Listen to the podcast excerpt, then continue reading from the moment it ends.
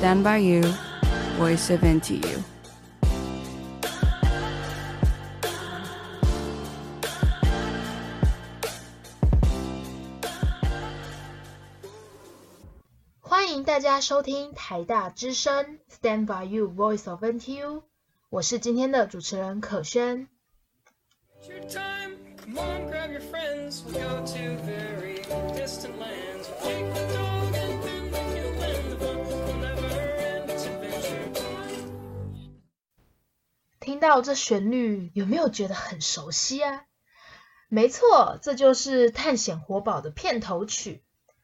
小时候啊，放学一回到家，我就坐在电视机前面看电视、吃点心，然后把电视转到卡通频道。不知道大家和我童年是不是一样？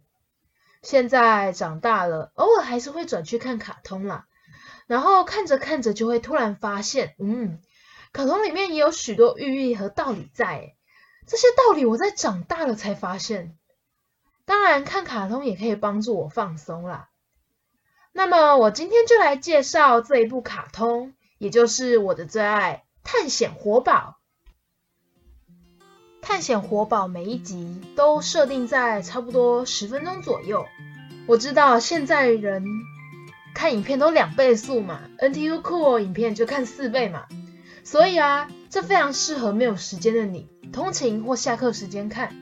我试过。在古亭等一班往新店要六分钟的车到公馆的时间，就可以把它看完了。而且啊，就算你没有从最前面看，也不会看不懂，所以没有追剧的压力。我知道现在很多人都会通宵追剧嘛，但是当你看《探险活宝》看很多集之后啊，整个故事的脉络啊、架构就出来了，你就会惊觉编剧超神的。故事的主角是人类阿宝和他的朋友兼家人，是一只有魔力的狗，叫做老皮。那老皮它可以任意变换自己身体的大小啊、形状。他们呢，生活在蘑菇战争一千年后的地球，叫做哇塞秘境，在这个地球上展开的探险旅程。故事牵扯到了爱情、友情、道德等。我觉得整部的特点就是呢，在里面扮演坏人的角色和主角阿宝虽然是敌对的，可是他们却又像朋友一样。里面的坏人呢，都不是绝对的坏，节目组会去刻画他们的内心，他们不为人知的故事，让你去理解他，对他的行为也无法绝对的讨厌。阿宝也不会因为前嫌而厌恶他们。探险活宝设定在一个奇幻的世界。阿宝呢，是世上唯一的人类，而且故事又发生在战争之后，所以啊，就有人说这故事呢是在提醒人类要好好保护地球。我来给大家建构一下里面的世界观。其中有一集呢，阿宝飞到了火星去，他在飞的过程当中回头看了地球，发现地球缺了一大角，仿佛是在诉说战争给地球带来的伤害以及人类灭绝的原因。还有啊，里面的角色都设定的非常奇特，像是糖果王国里的糖果人，控制冰魔力的冰霸王，控制火的火焰公主，还有控制地狱的魔鬼，还有有魔力的彩虹独角兽，而且重点是他还会说韩文，超酷的。那里面的角色呢，都是设计成你一出场就会觉得，嗯，这啥鬼的那一种，非常的有趣。我觉得故事分线里啊，最让我喜欢的就是爱情了，嘿，女生喜都喜欢这种嘛。那阿宝在每一季当中呢，都展现对于泡泡糖公主的爱慕之情。可是泡泡糖公主沉溺于科学和统治糖果王国之中，她简直类似女强人的概念，对爱情根本就不感兴趣，哪看得上小屁孩阿宝？这也使得阿宝伤透了心啊。那此时呢，又出现了年龄相仿的火焰公主，她热情的火焰燃烧了阿宝的心啊！阿宝他迷惘，火焰公主对他带来很多伤害，因为她的火并不是一般人类可以接受的，像是抱抱啊、亲亲这些动作都会造成阿宝的伤害。至于这段三角恋的结果如何，大家你就自己去看吧。再来，我就说说老皮的爱情吧。他呢，算是相对稳定的，从最初开始就有女朋友，就是彩虹姐姐，一只独角兽。那节目组非常的有趣，让他们到后面几季还生了一对可爱的宝宝。每一个宝宝啊，都既是狗又是独角兽，然后还有超能力，超级可爱。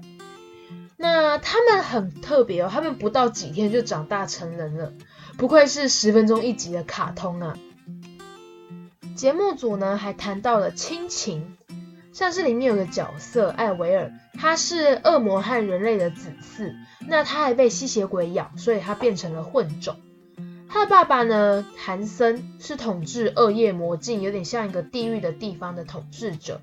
他非常希望艾维尔回去继承他的事业，但是呢，叛逆的艾维尔他只想玩他的音乐。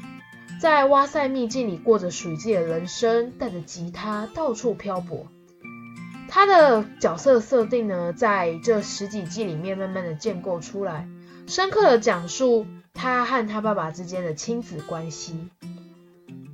有时候啊，父母希望的并不是子女希望的，尽管他爸爸一次又一次的让艾维尔失望，但艾维尔的心里还是希望爸爸终有一天可以以他玩音乐为傲。我想这种亲子间的问题，在小时候是体悟不出来的，也是我长大了去看才有所感悟。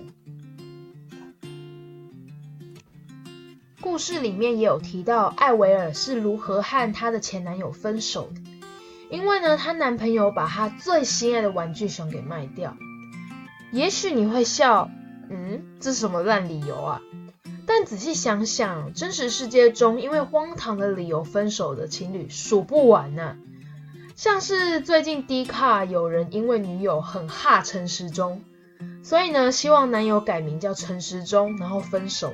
然后还有像是什么，呃，男友中邪被爸爸附身，然后爸爸说不希望你们在一起，分手。我是不知道这些真实性啦，但这种莫名的分手理由在现实世界不断发生。毕竟人生如戏嘛，你我都知道，真正的原因不是那个事件，是那个长期累积下来的不和吧。那个事件只是压倒骆驼的最后一根稻草罢了。不知道是否有人可以理解艾维尔的感受呢？说到这，你是不是觉得探险活宝很有趣呢？我觉得看它犹如在拼拼图。从第一季开始看，仿佛刚拿到拼图，还在找边边角角，会觉得有点无厘头。但是呢，当你看的时间拉长，哇塞秘境的世界观呢，每个角兽背后的丰富故事，他们的秘密，都会渐渐被你发掘，然后拼凑出一个完整的拼图。下一集呢，我们会继续和各位分享探险活宝的趣事。所以要继续收听，还有关注台大之声哦。我是今天的主持人可萱，我们下次见，拜拜。